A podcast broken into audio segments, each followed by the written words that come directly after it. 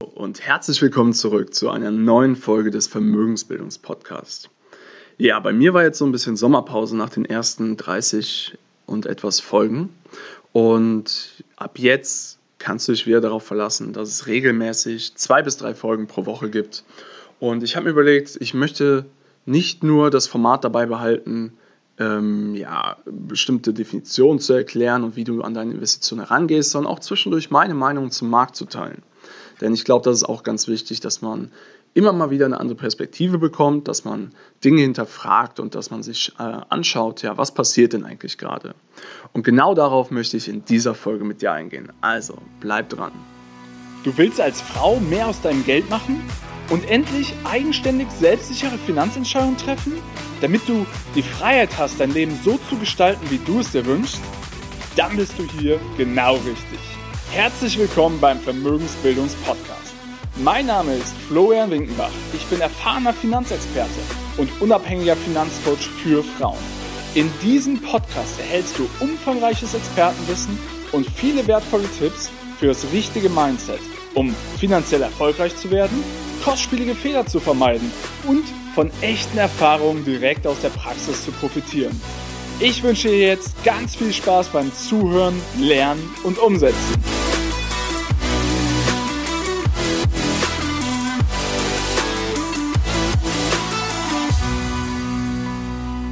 So, wie sieht denn gerade überhaupt die Lage aus? Also, wir haben Corona im März gehabt, also den Corona-Crash, wenn man den so nennen möchte. Und die Aktienmärkte sind so um die 40 Prozent gefallen.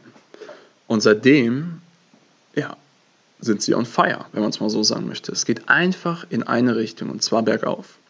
Und das trotz der Tatsache, dass, naja, wir noch lange nicht durch die Corona-Krise durch sind. Wir haben keinen Impfstoff, es ist nichts passiert. Die wirtschaftlichen Daten bis dato sind eher negativ, die immer wieder rauskommen. Und das heißt, es gibt eine gewisse Entkopplung zwischen dem Aktienmarkt, der sich sehr positiv entwickelt. Also der Nasdaq in den USA zum Beispiel für die größten Technologieunternehmen hat ein Allzeithoch nach dem anderen in den letzten Wochen erreicht. Und auch der SP 500 ist schon fast wieder auf Vorkrisenniveau. Und auch der DAX hat sich sehr, sehr gut erholt, wenn wir ehrlich sind. Also prinzipiell lässt sich sagen, die Aktienmärkte kennen eine Richtung. Klar, es gibt immer wieder kurze Rücksetzer, aber die sind vorübergehend.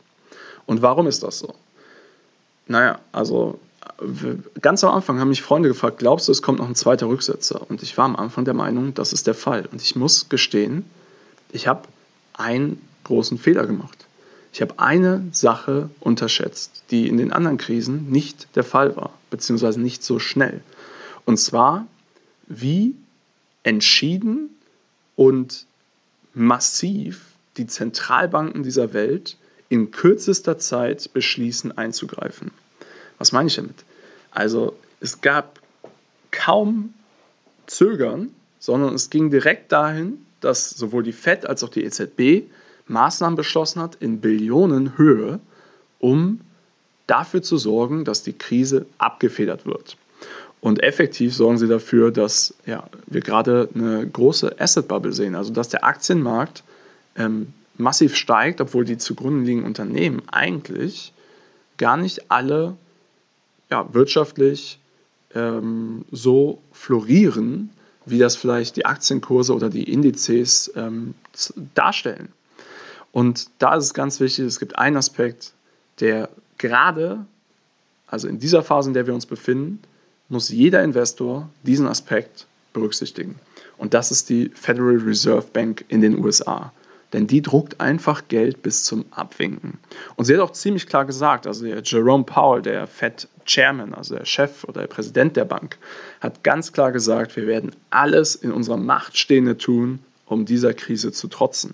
Und das bedeutet, die sind bereit, alles zu tun, um sicherzustellen, dass es keinen Crash am Aktienmarkt gibt. Und dazu möchte ich dir einfach mal ein paar Daten und Fakten mit an die Hand geben, weil es ganz wichtig ist zu verstehen. Vor 2008, also vor der Finanzkrise 2008, war es eigentlich gar nicht Teil der Politik der Zentralbank in den USA, also der Federal Reserve oder auch Fed genannt, ähm, das eigene Balance Sheet, also die Bilanz zu nutzen, um wirtschaftliche Maßnahmen voranzutreiben. Das heißt, früher ging es halt alles über Zinssenkung und so weiter und erst in 2008 haben sie Programme beschlossen wie Quantitative Easing, also sprich, dass sie Geld drucken, um Anleihen zu kaufen und damit dann die, die Rendite auf die Anleihen zu senken. Und jetzt möchte ich, dich, jetzt möchte ich das mal in Perspektive setzen. Also vor 2008 ähm, lagen die Aktiva, also die gesamten Assets der Federal Reserve Bank in den USA unter einer Billion Dollar. Ja? Als Antwort auf die Finanzkrise in 2008 ist es um das anderthalbfache gestiegen in diesem Zeitraum, also auf 2,2 Billionen Dollar.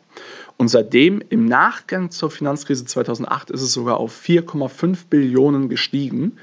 Und erst Ende September 2019 ist es dann langsam ge wieder gefallen. Also die, was man da sehen kann, ist, dass es signifikante Antworten auf die Finanzkrise 2008 gab, dass aber diese Antworten auch langwierig noch nach dieser Krisenzeit, obwohl wir uns eigentlich in einem sehr guten Markt und einem sehr guten wirtschaftlichen Umfeld befunden haben, weiter stattgefunden haben und dass Ende 2019, also September 2019, die ersten Maßnahmen eingeleitet worden sind, um das rückgängig zu machen.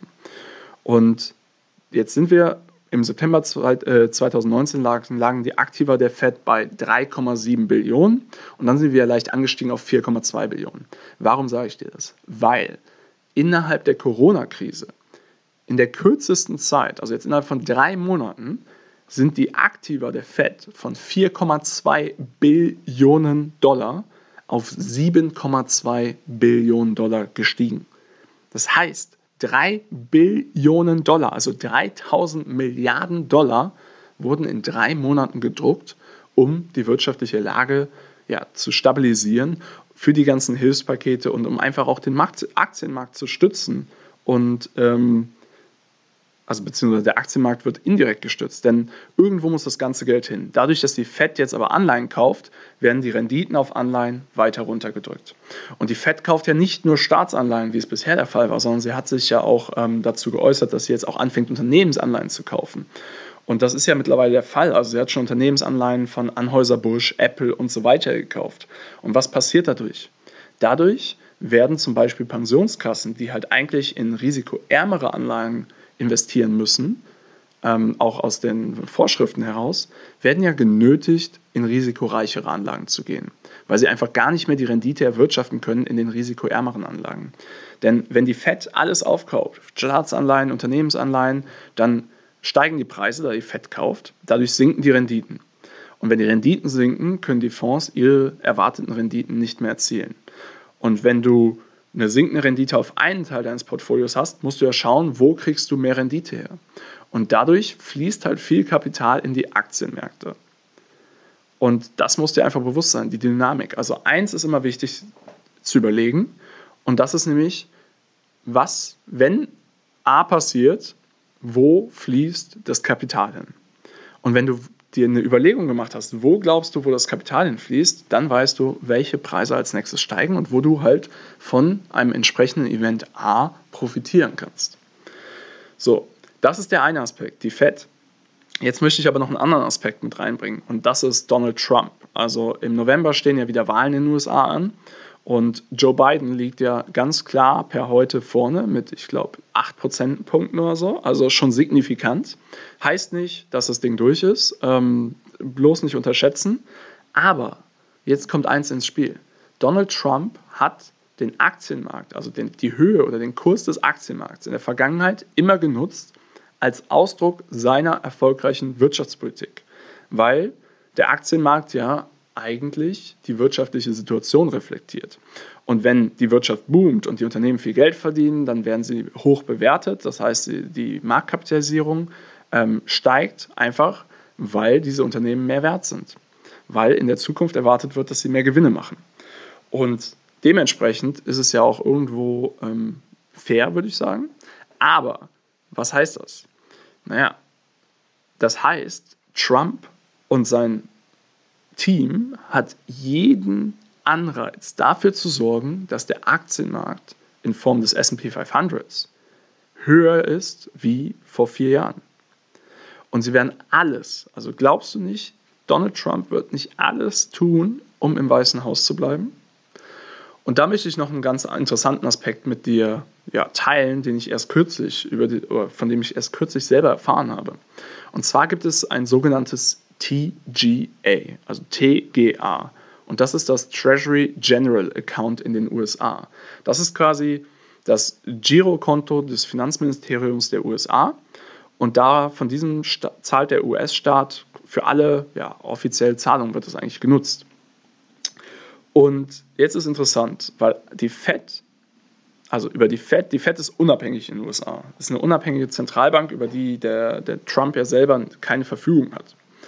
Aber das Finanzministerium der USA, also das US Treasury, das den Fokus hat, das Wirtschaftswachstum zu fördern, verkauft Anleihen und die Fed kauft diese Anleihen. Das heißt, die Fed finanziert quasi das Finanzministerium der USA und dieses TGA ist seit Februar 2020 von 400 Milliarden Euro, nee, Dollar auf 1,65 Billionen Dollar per 8. Juli gestiegen. Was heißt das? Das hat sich vervierfacht. Das heißt, das Finanzministerium der USA hat Schulden aufgenommen. Diese Anleihen wurden begeben und an die Fed verkauft. Das heißt, die Fed hat diesen, das Finanzministerium eigentlich finanziert. Und das Geld ist aber noch nicht ausgegeben worden. Das heißt, das Geld liegt da auf dem Konto und es ist viermal so hoch, wie was die USA bis dato auf diesem Konto verfügbar hatte. Zusätzliche Fairpower, die, über die der Trump und sein Team direkt verfügen kann.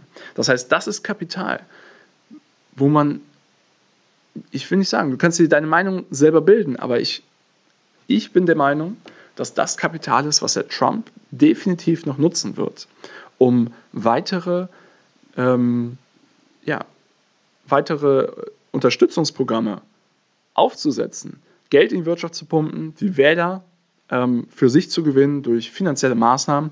Und am Ende des Tages fließt dieses Kapital wahrscheinlich dann auch in den Aktienmarkt, weil das ist ja sein Ziel, auch zu zeigen, wie stark das die wirtschaftliche Entwicklung war und wie was er dafür getan hat und das an, äh, reflektiert oder gemessen an der Höhe des SP 500.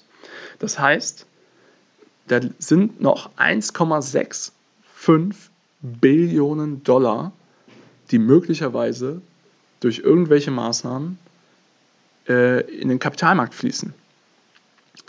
Und das ist nochmal zusätzliches Potenzial, dass die Aktienmärkte weiter steigen.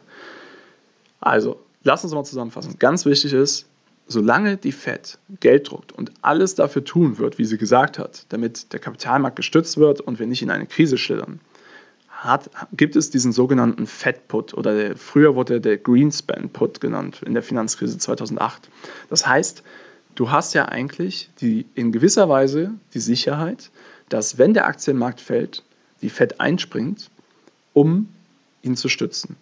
Nicht direkt unbedingt, auch eine Möglichkeit, wer weiß, vielleicht sehen wir das auch noch, aber in Form von ähm, mehr Quantitative Easing und so weiter, dass halt mehr Anleihen aufgekauft werden, dadurch das Kapital, was eigentlich in den Anleihen ist, ähm, gezwungen wird, in risikoreichere Anlageklassen zu gehen, um noch Rendite zu erwirtschaften und dadurch auch viel in Aktien fließen.